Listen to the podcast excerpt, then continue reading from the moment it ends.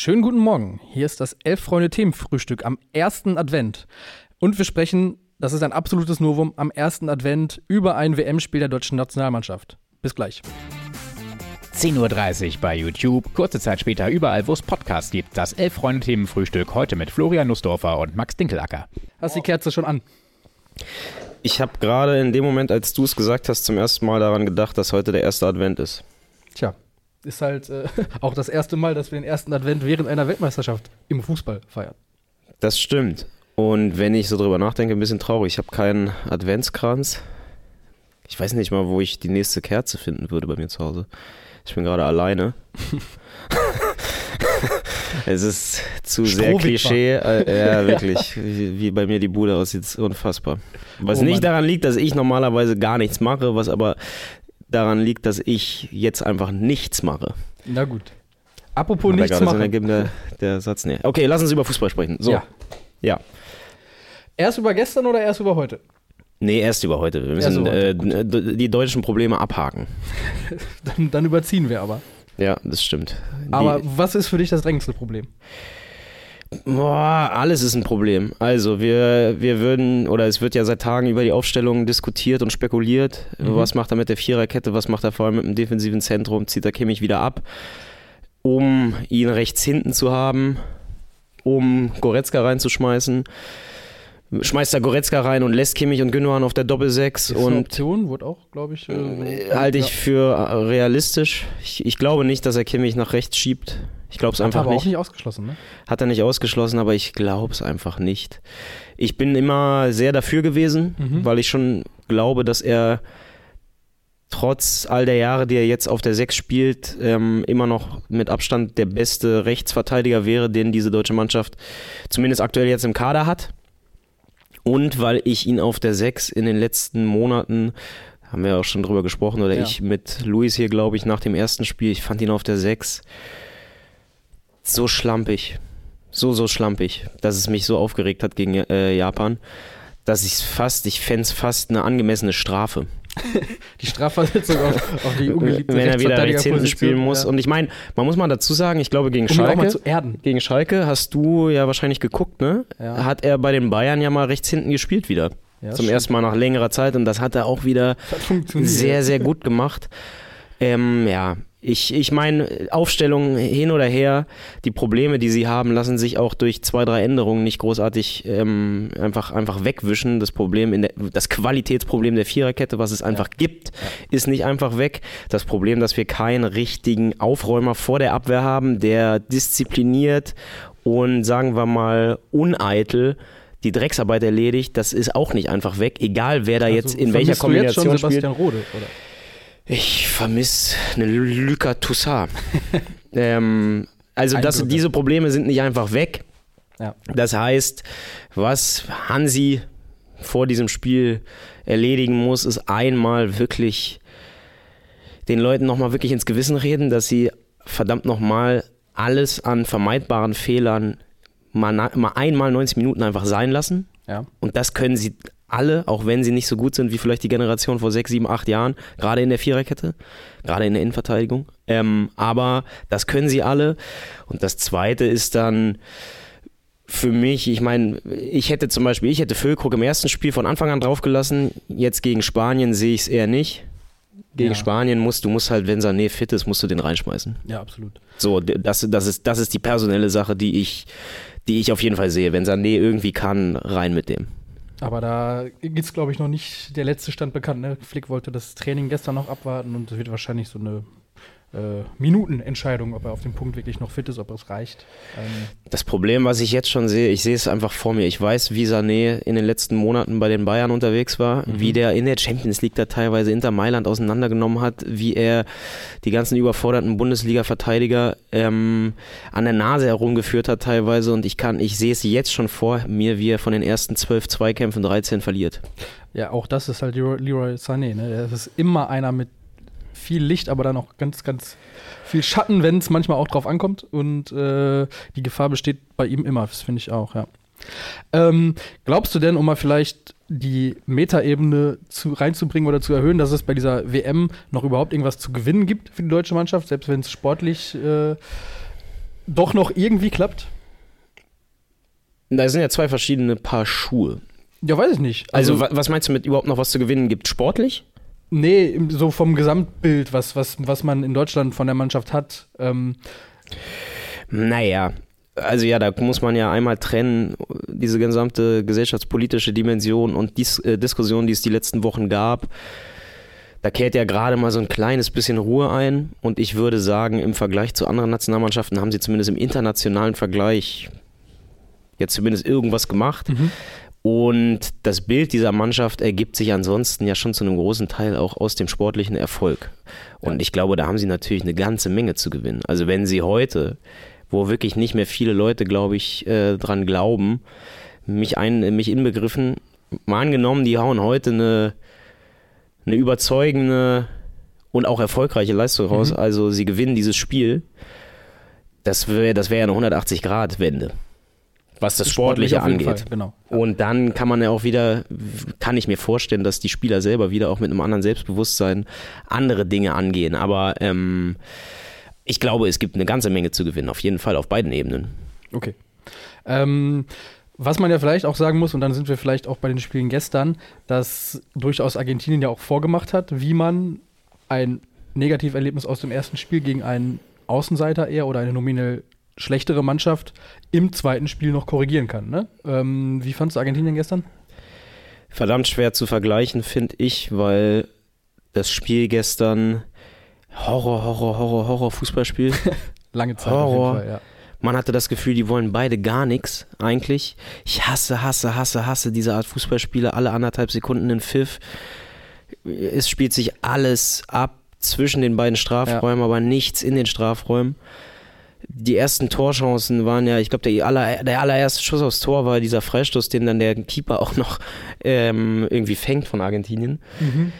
Ähm, also zum Vergleich der beiden Spiele, das Problem ist halt, dass Deutschland auf eine Mannschaft trifft, die selber keine Angst davor hat, Fußball zu spielen. Und die Deutschland ja völlig anders defensiv fordern wird, als es ja. Mexiko mit den Argentiniern getan hat. Ja. Und die Argentinier, gefühlt hatten die irgendwie acht bissige Rechtsverteidiger aufgestellt. ähm, lieben Gruß an Kollegen Lukas aus der Grafik, der genau das mir gestern geschrieben hat, als das Spiel lief. Und ähm, gefühlt wollten die ja selber erstmal gar nichts nach vorne und haben der, der, der Matchplan, ist dann am Ende ja total aufgegangen. Sie, sie verhindern alles, zerstören alles, probieren selber nichts und äh, vorne hilft der liebe Gott, aka Lionel Messi und genau das ist dann halt passiert. Und das hat gereicht, aber so wird Deutschland nicht spielen können. Also Deutschland wird unter Druck geraten gegen Spanien, gegen den Ball. Ja. Deutschland wird zwei, drei, Davon vier, fünf hundertprozentige überstehen müssen.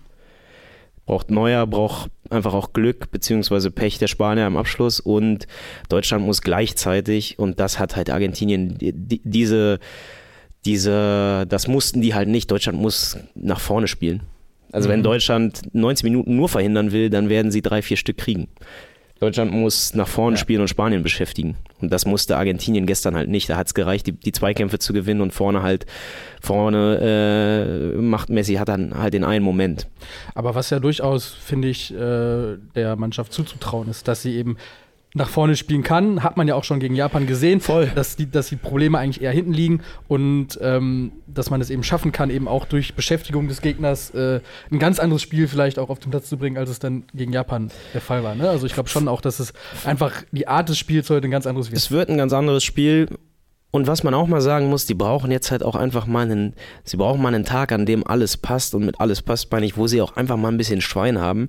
Ich will die jetzt gar nicht so in Schutz nehmen, aber gegen Japan das Gefühl, was einen ja sowieso seit zwei, drei, vier Jahren irgendwie umweht, wenn man sich mit der Nationalmannschaft beschäftigt. Man hat so das Gefühl, die können 60 Minuten lang keine einzige Großchance zulassen, aber du denkst trotzdem, da muss nur einer durchrutschen und der ist dann halt drin. Mhm. Und das war ja gegen Japan.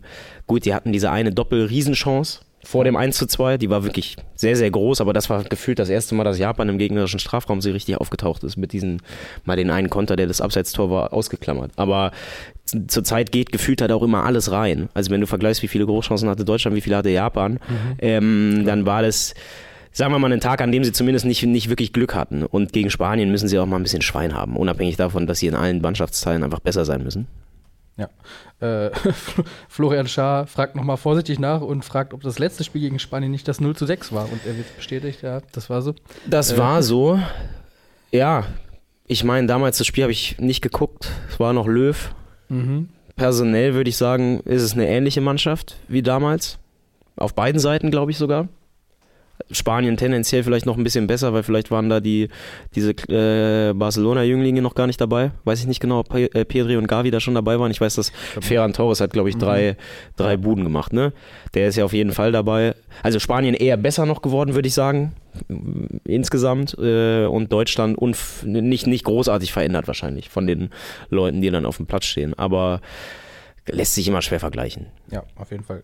Auch kein Vergleich, aber interessant gerade finde ich, äh, Oliver Radlev wirft ein, äh, erschreckenderweise haben wir Spanien seit 1988 in keinem großen Turnier mehr schlagen können. Also, äh, Klar, Spanien für unsere Generation würde ich sagen, ja schon sowas wie der absolute Übermacht. Angstgegner, Turnierangstgegner. Das, was Deutschland für Argentinien ist, ist, sind die Spanier in den letzten 10, 11, 12 Jahren ja für uns, mhm. in Anführungsstrichen uns. ähm, ja, na ist ja so, ich meine, EM 2008, WM 2010, das waren mhm. ja schon zwei sehr klare auch wenn sie beide nur 1-0 ausgegangen sind. Aber so klare Niederlagen hat Deutschland davor und danach lange nicht bei Turnieren kassiert.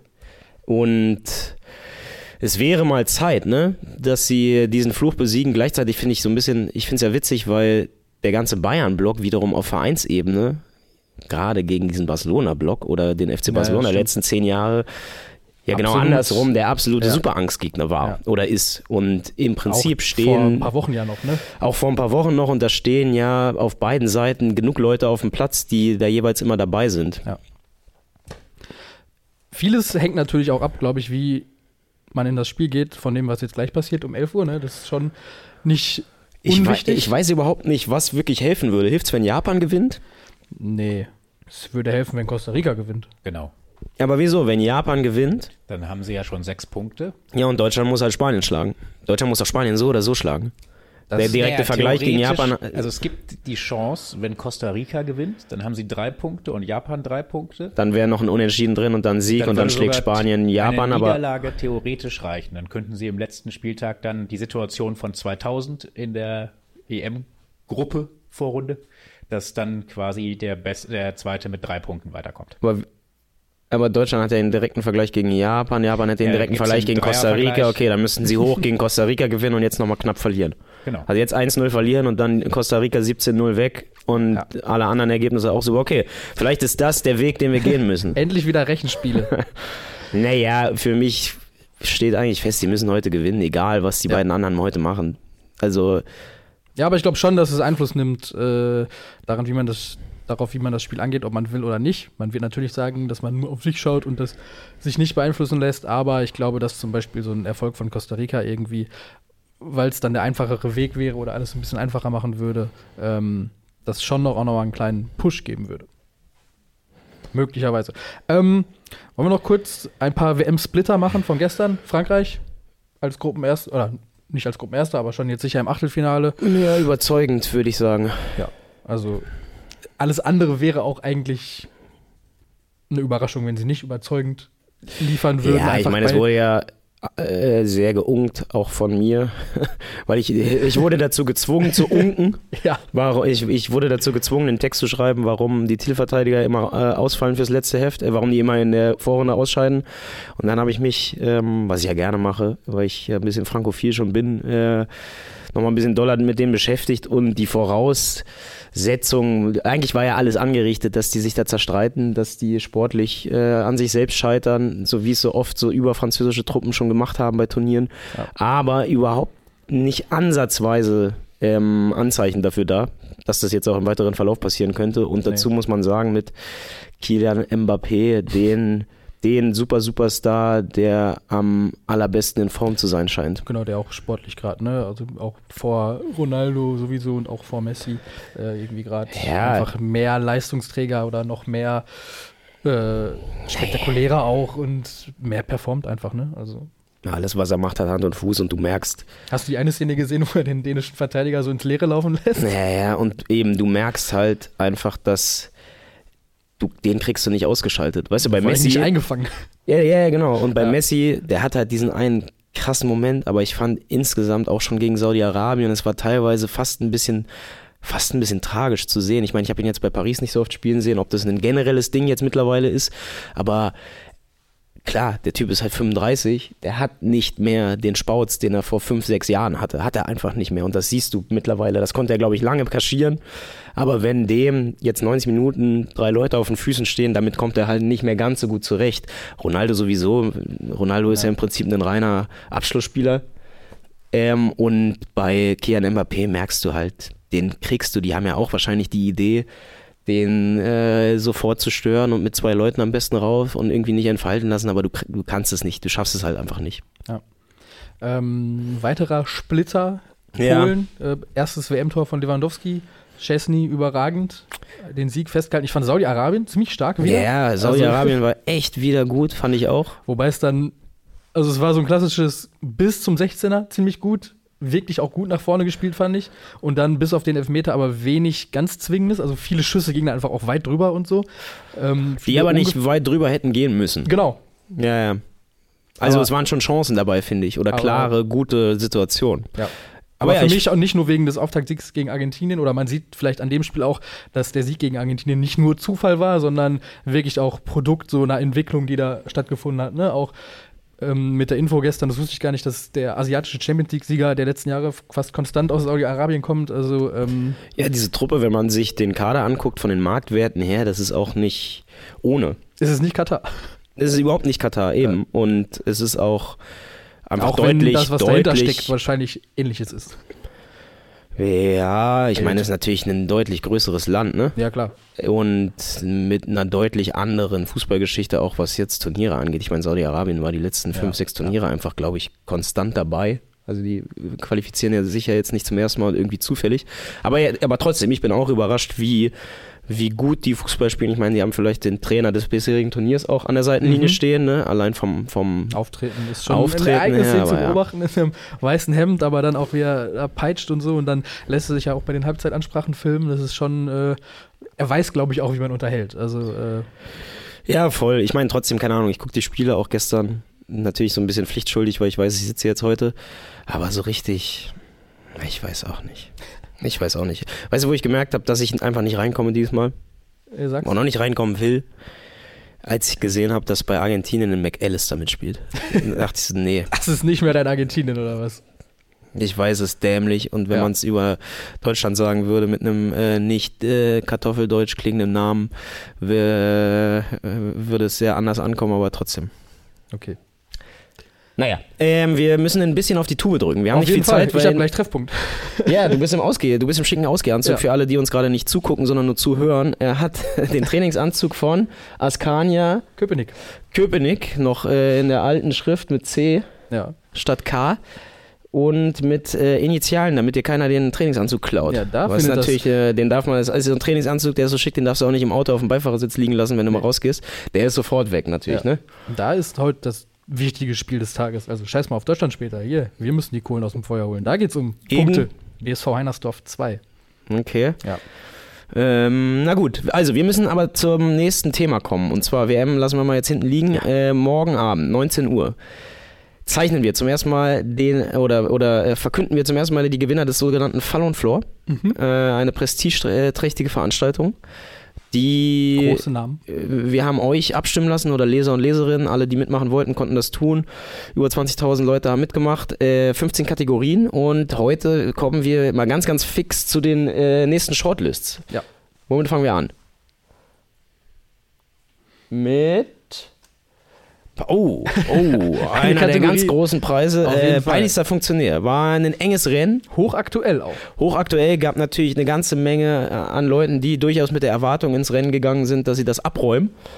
Ich kenne die Ergebnisse natürlich schon, kann aber äh, sie erst am Montagabend verraten. Und der Kreis der Kandidaten ist ja eigentlich noch viel größer. Also man zum Beispiel, dass äh, ja, ja, die Höhle ja auch gar nicht auftaucht auf dieser Shortlist, ist natürlich auch äh, bezeichnend. Also, ah, doch, ähm, doch, der, der taucht ach, da oben ist oben links für sein Lebenswerk, klar. Ja, ja. Ähm, aber es gäbe natürlich noch eine ganze Reihe weiterer Kandidaten. Ähm, Lesen wir jetzt alle vor?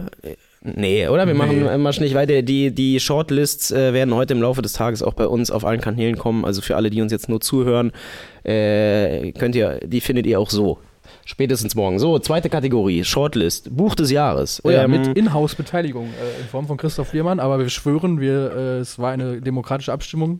Ja, ja, klar, man muss es ja trotzdem zur Auswahl Na stellen. Ähm, allein schon, damit es hier kein böses Blut gibt. Ne? ist ja immer so ein Spannungsfeld, in dem man sich dann auch ja, als derjenige befindet, der da so ein bisschen die Vorauswahl trifft. Und ähm, ja, man, man, man stellt ihn auf, hofft, dass er dann nicht gewinnt, damit es nicht zu, nicht zu Verschwörungstheorien kommt. Aber ähm, warten wir es mal ab. Also Biermann dabei, Escher dabei, äh, Hermann Gerland dabei mit einer schönen Biografie ja. und, und, und, und, und. Nächste Kategorie. Kommentator in des Jahres. Ähm, da war natürlich auch, da war die Liste sehr, sehr, sehr, sehr lang. Da hätte ich echt äh, null sagen können, wer da in der Gunst der Elf Freunde Lesers ähm, weit vorne ist. Ja. Ich finde ein bisschen überraschendes Ergebnis, ehrlich gesagt. Äh, aber äh, die ah, Namen, die da jetzt dabei sind, Claudia Neumann, Jan Platte, Buschi, Wolf Fuß, die sind natürlich alle auch schon ein paar Jahre dabei. Marco Hagemann, Bela Reti, alles auch Namen, glaube ich, die man, die einem als, als erstes einfallen schon, ne, wenn man an Kommentatoren, Kommentatorinnen denkt. Also. Klar sind die großen Namen. Ja. Ähm, so, ätzendster Auswärtsblock. Eine Kategorie, die wir zum ersten Mal ver vergeben haben. Ich meine, ich mache das ja schon ein paar Jahre. Nicht in der Form, aber zumindest diese Abstimmung. Ähm, Finde ich eine spannende Kategorie. Da auch ein eher überraschendes Ergebnis. Mehr kann ich noch nicht sagen, aber ich meine, die Blöcke, die da nominiert waren, waren es auf jeden Fall zu Recht, würde ich sagen. Also Osnabrück, Bielefeld, Bremen vor allem, München Bremen vor allem. man immer wieder, München immer wieder. Freiburg ist jetzt raus, glaube ich. Freiburg ist raus, genau, genau. Im neuen Stadion ist es deutlich besser geworden. Ja, wäre wahrscheinlich vor zwei Jahren auf jeden Fall auch noch ganz weit mit vorne gewesen. Ähm, Absolut. Gehen wir weiter. Den Moment des Jahres. Und da gibt es natürlich einige. Ähm, ja, das ist immer ähm, ein kleiner Mix aus Momenten, die einen emotional positiv oder negativ berühren.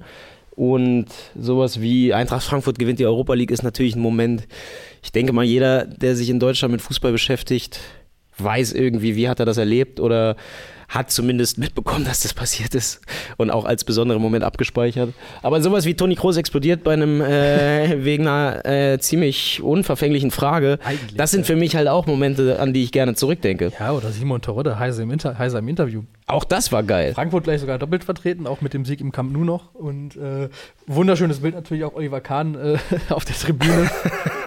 ja, und das ist nicht mal so als Gag gemeint, dass das nee. da auftaucht, aber das sind halt, das sind die Momente, ja, die. Menschenbilder, Emotionen. Wenn man in zehn Jahren auf dieses Fußballjahr zurückschaut, die werden in keinem einzigen Rückblick nicht dabei sein. Absolut. So, das war's. Montag 19 Uhr. Ähm, stay tuned. Stay tuned auf jeden Fall. Morgen vielleicht nochmal einen Schwung. Morgen kommen noch die letzten Shortlists. Wir werden ähm, diese Veranstaltung, natürlich werden wir hier die, die, das Studio noch ein bisschen aufhübschen, sage ich mal. Ja. Ähm, ich weiß noch gar nicht genau wie, aber wir, wir werden es machen. Genau. Dafür, das, ist ein hoch und heilig Versprechen. Dafür, dafür stehe ich mit meinem Namen. So, ähm, noch Dann, ein Thema? Ja, zum Abschluss müssen wir oh natürlich noch äh, vom gestrigen Spiel das so. Alternativspiel. Ähm, das war aus meiner Heimatliga quasi, die Regionalliga West, äh, im schönen NRW. Ähm, Alemannia Aachen gegen Rot-Weiß Oberhausen. Durchaus ein Topspiel der Liga. Und ähm, zwei Leute haben das Endergebnis von 3 zu 1 richtig getippt. Auch wenn natürlich das spektakulärere Spiel in Wattenscheid stattgefunden hat. Das stimmt. Das ne? wirklich auch bundesweit tatsächlich richtig Schlagzeilen gemacht hat. Ne? Also richtig Aufmerksamkeit für dieses Spiel. Und dieses spektakuläre 5 zu 4 in der Nachspielzeit, nachdem Wattenscheid in der Nachspielzeit in Unterzahl ein 4 zu 1 aufgeholt hat. äh, das war schon äh, bemerkenswert. Ja. Aber Jetzt geht es darum, wer das 3 zu 1 richtig getippt hat. Von Aachen, wie gesagt, das waren zwei Leute. Und äh, Mo Parker ist der Glückliche, dem wir ein Heft zusenden. Wir werden uns connecten und äh, weisen noch auf das heutige Alternativspiel hin. Genau. Das da wäre? Ähm. warte, warte, warte, warte. Das haben wir hier gleich auf dem. Werningerode gegen ah. Wacker Nordhausen. Es ist nicht auf dem Bildschirm, es ist aber eingeblendet für die Zuseherinnen. Okay. Wunderbar. Das ist äh, Oberliga, oder? Das ist Oberliga NOFV Süd. Ähm, natürlich Wacker Nordhausen war auch schon mal ein bisschen ja. höher. Und bei Einheit Werningerode muss ich sagen, mir gefällt das Logo sehr gut. Ich finde es sehr schlicht, sehr schick. Das stimmt. Kurzer Take noch von mir zum, zum äh, Thema Logo war einfach, weil es gestern oft eingeblendet war und weil es mir echt gut gefällt. Ich finde, das Logo des dänischen Verbands ist irgendwie echt wunderschön mit diesem DBU in dieser Schrift. Also das ist für ja. mich ganz weit vorne. Ich finde euer ist auch nicht schlecht. Gropper sagt, da sind zu viele verschiedene Schriften. ja, okay, man sieht jetzt schon, dass ihr nicht Champions League spielt wahrscheinlich, aber ich mag die Form. Okay. Ja, ist eine, eine klassische, Barcelona klassische halt. Wappenform auf jeden Fall. Ja. Mhm. Ähm, gut, also gerne die Tipps von euch zu Einheit Wernigerode gegen Wacker Nordhausen in die Kommentare. Und äh, dann gibt es neue Verlosungen. Ich bin mal gespannt. Wir sind bislang, glaube ich, noch gar nicht in die Verlegenheit gekommen, dass niemand das richtige Ergebnis getippt hat. Ähm, ich bin mal gespannt, ob das bei so einem äh, 8 zu 4 dann für Einheit Wernigerode heute vielleicht endlich mal, oder was heißt endlich mal, aber dann mal eintritt. Ähm, dann kannst du dir endlich mal ein Heft nach Hause nehmen. Dann nehme ich endlich mal ein Heft mit nach Hause. Genau. So, wir müssen leider Gottes wirklich auf die Tube drücken. Um 11 Uhr äh, geht es hier schon weiter bei uns mit anderem Programm. Deswegen, es tut uns leid, wenn wir heute ein bisschen gehetzt wirken. Aber äh, ist halt so. Wir müssen die Sache an dieser Stelle abwürgen. Und, äh, Denkt an den Daumen. Gerne den Daumen hoch. Morgen werden wieder Kommentare gelesen. Äh, hoch und heilig versprochen. Heute leider eine kleine Expressausgabe. Ihr seht es uns hoffentlich nach. Ja. Daumen da lassen, Kanal abonnieren. Podcast hören macht alles für uns, bitte. Dankeschön. Schönen WM-Advent. Auf jeden. Schönen ersten Advent. Ciao.